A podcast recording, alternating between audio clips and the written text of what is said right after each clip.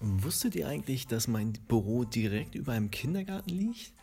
Das klingt jetzt erstmal für viele so, oh Gott, oh Gott, äh, kann man da überhaupt arbeiten?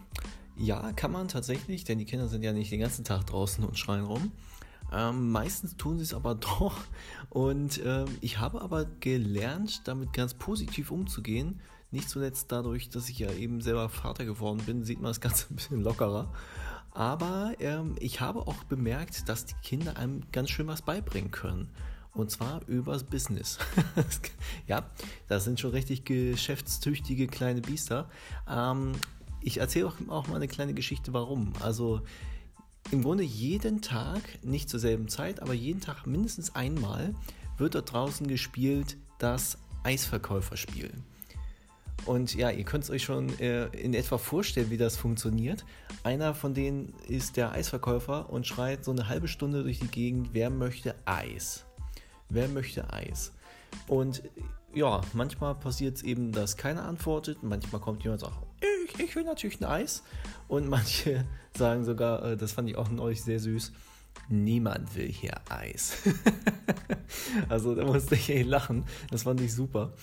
Ähm, was mir das aber eigentlich, ja, wenn man so drüber nachdenkt, wenn man sich das mal auf der Zunge zergehen lässt, was mir das eigentlich gesagt hat, ist, da stehen die eine halbe Stunde und schreien immer dasselbe. Wer möchte Eis, wer möchte Eis, wer möchte Eis, wer möchte Eis.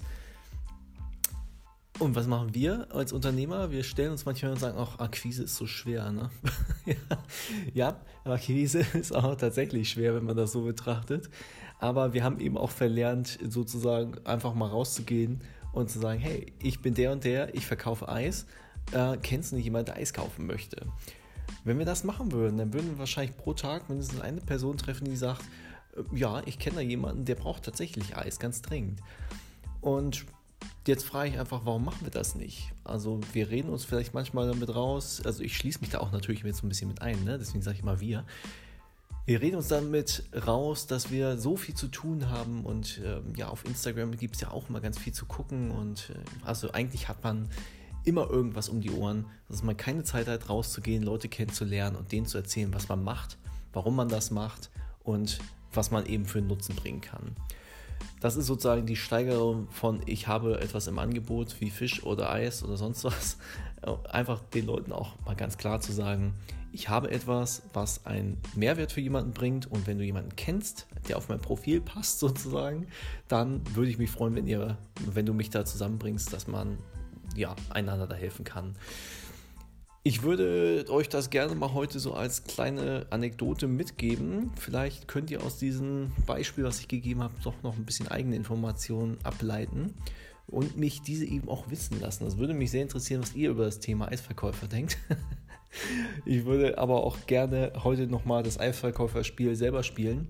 Das heißt, ich gehe nachher auch mal irgendwie nochmal an irgendeinen Ort und äh, sage, hey, ich bin Alex, ich bin Designer und ich suche XY.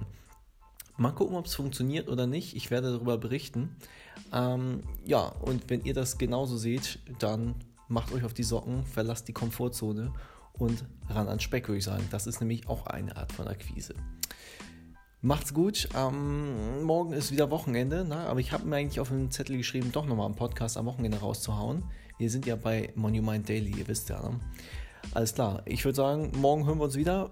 Macht's gut und maximale Erfolge. Bis dann. Ciao, ciao.